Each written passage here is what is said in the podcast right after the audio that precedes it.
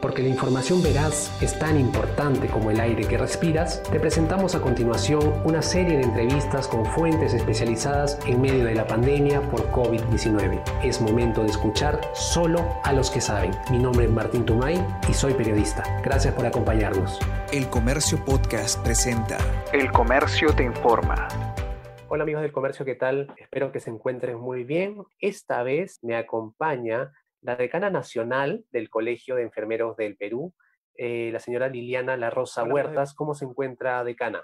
Muy buenos días. Eh, realmente muchas gracias por la oportunidad. Sí, decana, justamente estábamos muy interesados en lo que estaba pasando a nivel de, los enfermeros del Perú, teniendo en cuenta que en estos momentos eh, ya son más de 30 los médicos fallecidos. Sabemos que en la primera línea de batalla se encuentran, además de médicos, también eh, enfermeras, un número significativo de, enfermeras, y queríamos que nos cuente cuál es la situación actual de las enfermeras o enfermeros del Perú en medio de la pandemia.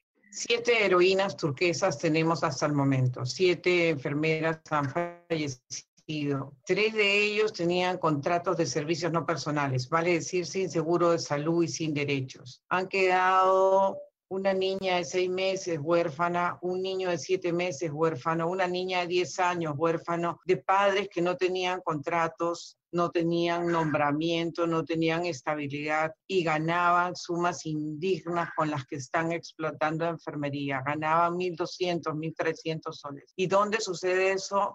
Nuestras heroínas están en Lambayeque, están en Ucayali, están en Loreto y en Lima. Desgraciadamente, enfermería está enlutada. Tenemos más, más de 1.900 enfermeras contagiadas a lo largo y ancho del país. Y quiero decir algo que todo el mundo tiene que saber. De, la, de los 10.000 profesionales que reporta el, el Inforus del Ministerio de Salud como dedicados a la lucha contra el COVID. 6.200 son enfermeros, o sea, somos la mayoría del conjunto de profesionales, enfermería es la mayoría. Y ahí estamos en primera línea. El equipo de salud básico que está allí, que permanece, es la enfermera, el técnico de enfermería y el médico.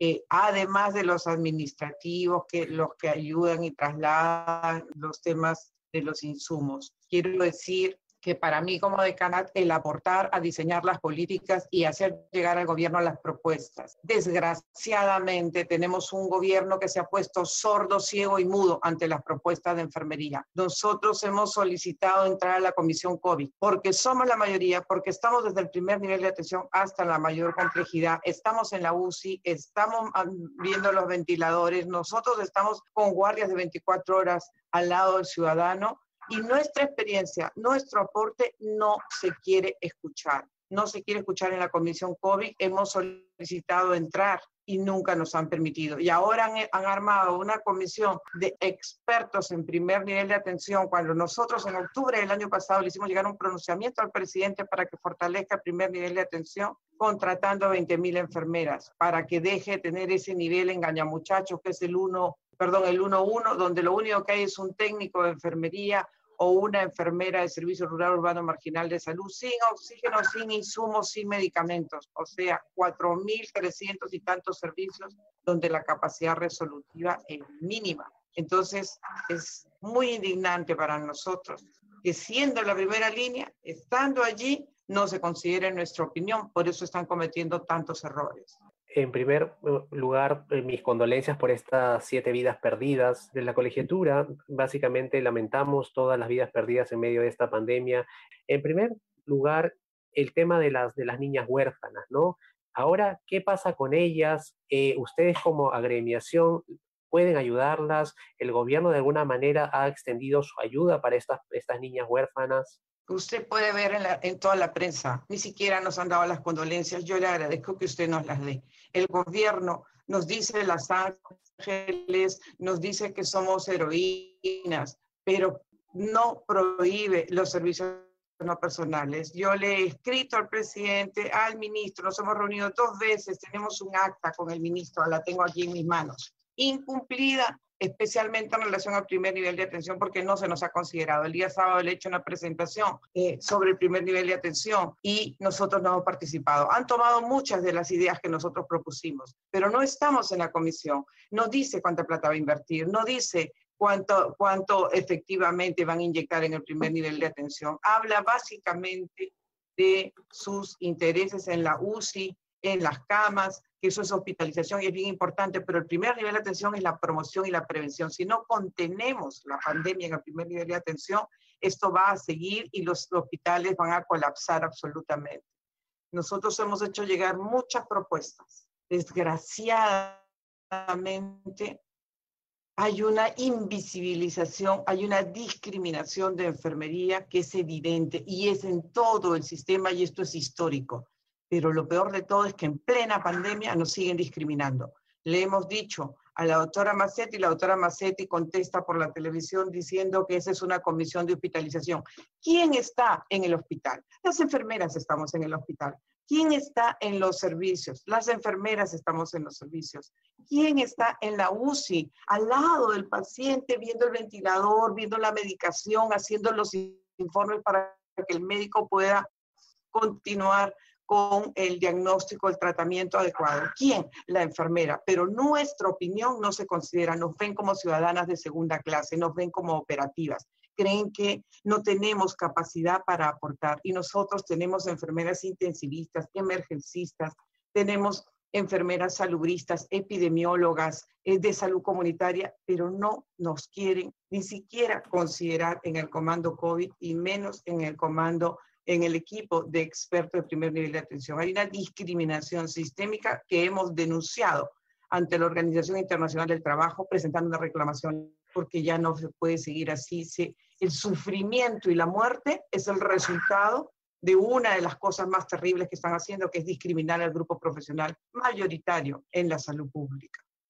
¿Y por qué, eh, decana, considera que se da esta discriminación en medio de esta situación en la que todos deberíamos empujar el barco hacia un solo lado, ¿no?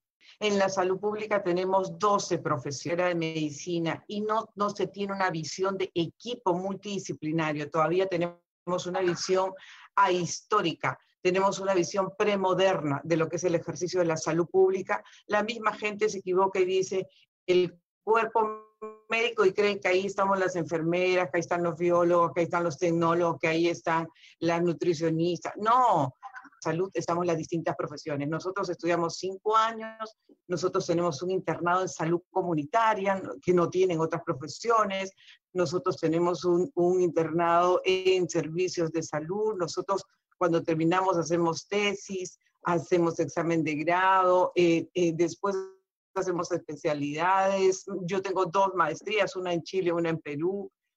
Muchas colegas tienen maestrías y doctorados. Pero mire usted, si ahorita usted ve la página del InfoRus, ellos reportan que aproximadamente 53 mil enfermeras están en funciones, en funciones. Somos 100 mil colegiadas, aproximadamente 53 mil están en funciones. Dígame, ¿no hay una que califique para entrar al comando COVID? O sea, solo servimos para la hospitalización, para el trabajo cotidiano. Ese trabajo cotidiano no les puede dar ideas. Usted no, consulta a sus otros colegas profesionales para trabajar un posicionamiento. Sí, ¿verdad? ¿Cómo es posible que no estemos en el comando COVID? Usted se acuerda, la, vocera era una abogada.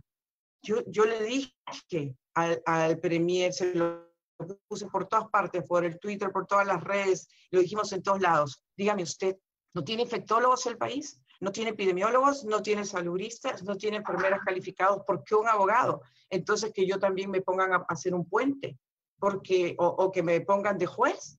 Porque bueno, si, si un abogado puede hacer de salubrista, entonces una salubrista puede hacer de juez. Así no es. Hay que tener un criterio de mérito.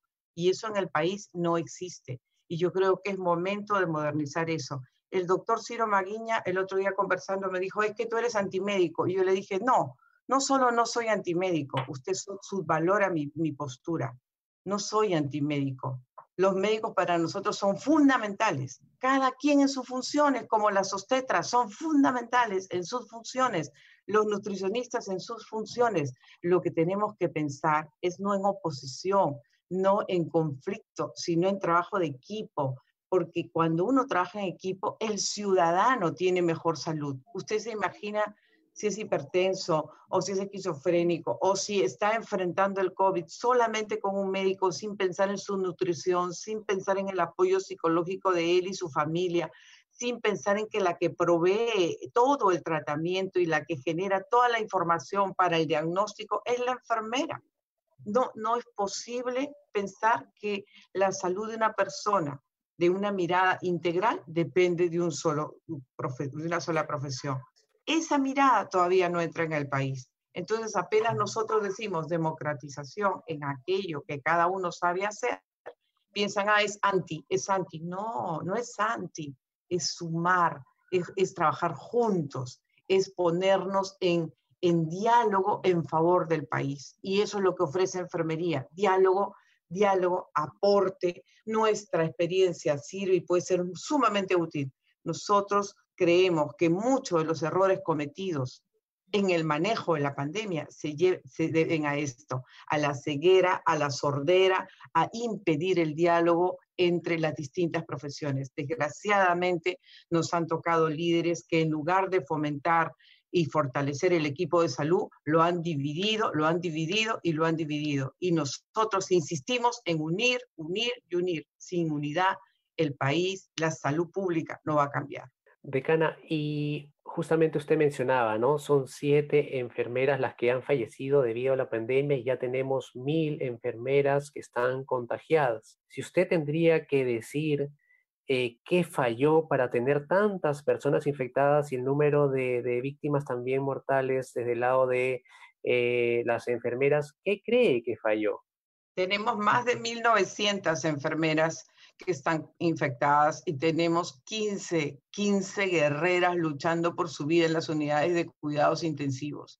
Y ahí estamos nosotros tratando de hacer puentes aéreos siendo una profesión con, con muchas limitaciones económicas. Estamos nosotras exigiendo a las autoridades, primero, equipo de protección personal, porque la primera barrera que tenemos para defendernos del COVID es tener equipo de protección personal, tener la mascarilla necesaria porque el COVID entra por las mucosas, ojo, nariz, boca. Si tienes las manos sucias y contaminadas con el virus, te tocas los ojos, te tocas la nariz y la boca sin haberte lavado las manos, las tienes contaminadas, te va a dar COVID. Entonces, ¿qué necesitamos? Que frente a un paciente con COVID que tose, frente a un paciente con COVID que se le hacen procedimientos que lo pueden llevar a toser y por tanto a eh, sacar el, virus al, al, medio ambiente, la enfermera tiene que tener su mascarilla, la enfermera tiene que tener su carilla, la enfermera tiene que tener su gorro, tiene que tener sus botas y su mandilón, sus guantes. Eso es fundamental y eso no se ha dado desde el principio. Por eso una de las primeras fallecidas fue una bachiller de enfermería allí en Loreto, trabajando en un centro de salud donde no había llegado los equipos de protección personal y apenas tenía una telita y ni siquiera era una telita antifluido, eh, como esta que es antifluido, no, ella tenía esa mascarilla quirúrgica tradicional y se contaminó.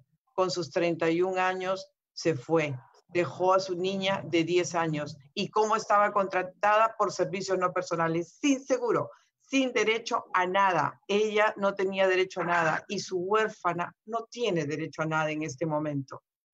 ¿Cómo es posible? Hermana de ella, otra enfermera. ¿En qué situación? En cambio de grupo ocupacional. Yo le explico qué es eso. Eso quiere decir que esta persona ingresó a trabajar y logró un nombramiento como técnica de enfermería. Años después estudió enfermería. A puro punche estudió su carrera, hizo sus serums y tiene años esperando que la saquen del grupo ocupacional de técnico de enfermería y la pongan como enfermera en su propio servicio y le paguen como enfermera. Pero ¿qué es lo que pasa?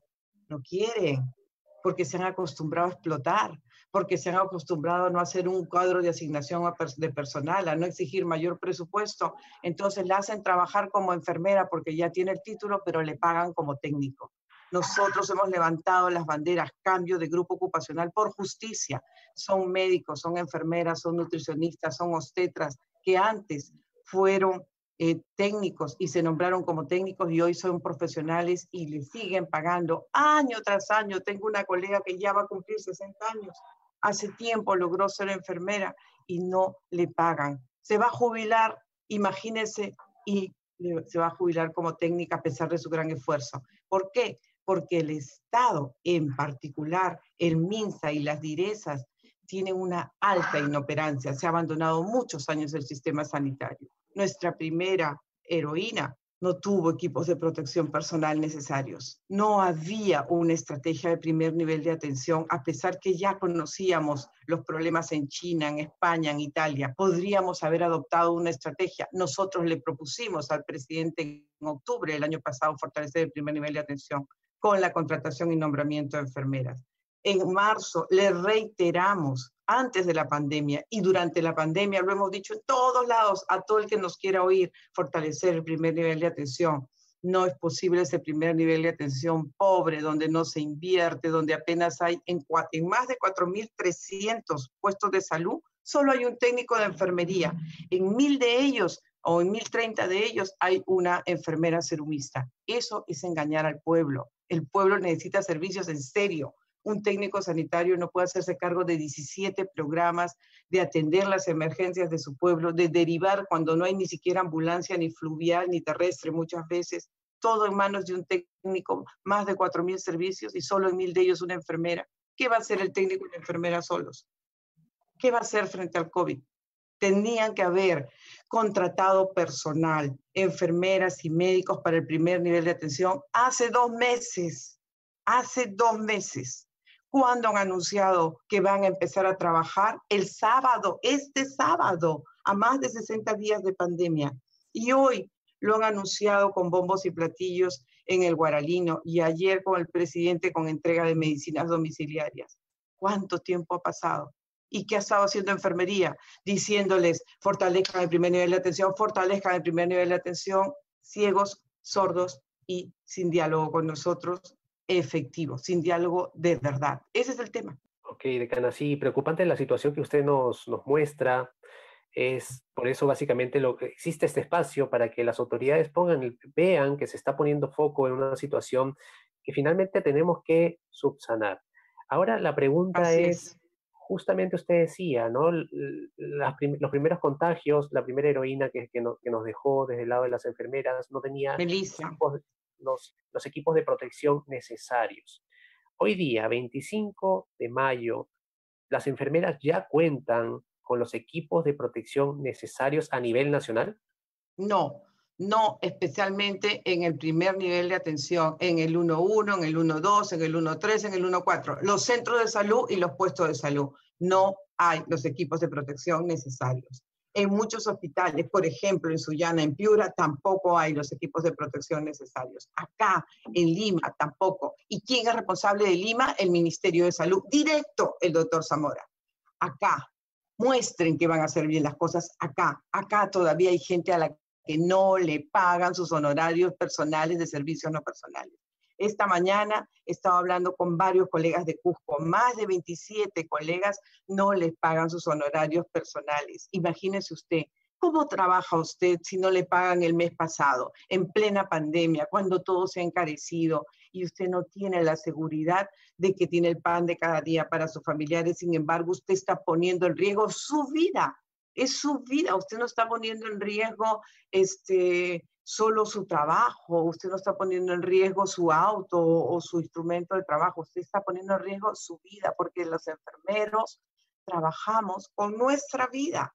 Eso es lo que le ofrecemos a la ciudadanía y a cambio quieren pagar 1.200 soles, que te los pagan dos o tres meses tarde, que encima no te dan seguro de salud, que encima no te dan la mascarilla necesaria, eh, roban con la mascarilla y te dan una mascarilla que no es esta.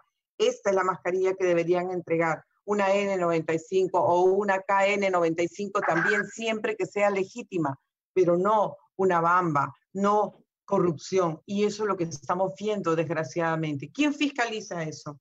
¿Quién nos protege? ¿Quién levanta la voz si no es el colegio de enfermeras, si no es el colegio médico, si no es, eh, ojalá, la Contraloría? Creo que es momento de hacer las cosas bien. Okay. Decana, justo también tenía entendido que ustedes mismas están gestionando sus puentes aéreos, han pedido ayuda, asumo, a la empresa privada. No sé si nos pueda detallar al respecto. Hemos tenido la ayuda de un puente aéreo con la empresa AXA, a la que le agradecemos. Con ellos vinieron cuatro enfermeros. Desgraciadamente, Jonathan, que vino en ese vuelo, ya ha fallecido el día, si no me equivoco, el día jueves. Desgraciadamente así ha sido y a pesar de sus 33 años o 31 años, también él ha dejado un huérfano de siete meses. Ha sido muy duro para nosotros tener que comunicar a la familia que sí, que, que se fue. Eh, con él vinieron tres colegas más, una ya está de alta, ya está de alta, gracias a Dios, y ahora estamos coordinando con el doctor Oscar Ugarte y con la economista Fiorella Molinelli, que siempre nos están apoyando, que siempre nos contestan el teléfono. Es, eso es, yo tengo que decir muchas gracias a ellos, siempre están ah, dispuestos a ayudar. Estamos viendo la posibilidad del retorno de nuestros colegas que ya están de alta aquí en Loreto. Hemos coordinado con la ministra de la producción, a la que también agradezco porque me contestó inmediatamente y me dijo cuenta con nosotros el día viernes eh, en conexión con unas colegas que venían de trompeteros, de trompeteros, donde el 70% de la población está contaminada con COVID. No hay medicamentos, no hay medicamentos. Ojalá que el ministro escuche y no solamente ponga el medicamento en el guaralino, sino que hoy mismo salga el medicamento para trompeteros y toda la Amazonía. Yo vengo diciendo, he sido ministra de Desarrollo e Inclusión Social y sé que existen las plataformas itinerantes de acción social. Saquen las plataformas, saquen las ambulancias fluviales, saquen las ambulancias aéreas ahora. Hoy es el momento, la gente se nos está muriendo en la Amazonía contraten personal para las plataformas itinerantes que van parando pueblo a pueblo allí en las orillas de la Amazonía y pueden allí atender las etnias. Ahora solamente 30 segundos nada más, el tiempo ha volado, le agradecemos mucho su tiempo, en verdad nos ha abierto el panorama de ver que no solamente eh, que la situación es compleja, el lado de, los, de las enfermeras también eh, era importante conocerlo al detalle. Ahora le doy el pase, tenemos 30, 30 segundos, por favor, si quiere agregar algo, adelante. Quiero decirle a la ciudadanía, a todos, confíen en enfermería. Nosotros somos gente de bien, somos gente que estamos para su cuidado, estamos dispuestas a dar nuestras vidas en función de la salud de nuestro pueblo. Pero acompáñennos a que se respeten nuestros derechos laborales, a que se exija que el gobierno de verdad del 100% de nombramiento y no el 40% que nos ha ofrecido, que exista el cambio de grupo ocupacional, que las suplencias se acaben y las nombren de una vez, tienen cinco o seis años haciendo suplencia, que se respete enfermería y se trabaje en equipo de salud y se rompa la discriminación. Somos 13 profesiones de la salud unidas como un solo puño para defender la salud del pueblo. Les pido a todos que nos acompañen, que rompamos la discriminación y entremos a una gestión democrática y moderna de la salud pública. De nuevo, exijo al, al, ministro Zamora, deje de ser ciego, sordo y mudo a 12 profesiones de la salud y abra las puertas democráticamente en igualdad de condiciones a todos nosotros, que lo único que nos mueve es cuidar la salud del pueblo. Muchas gracias por la oportunidad, Martín. Muchas gracias. Muchas gracias por habernos escuchado. Y ya saben, la buena información es poder. Esto fue El Comercio Podcast.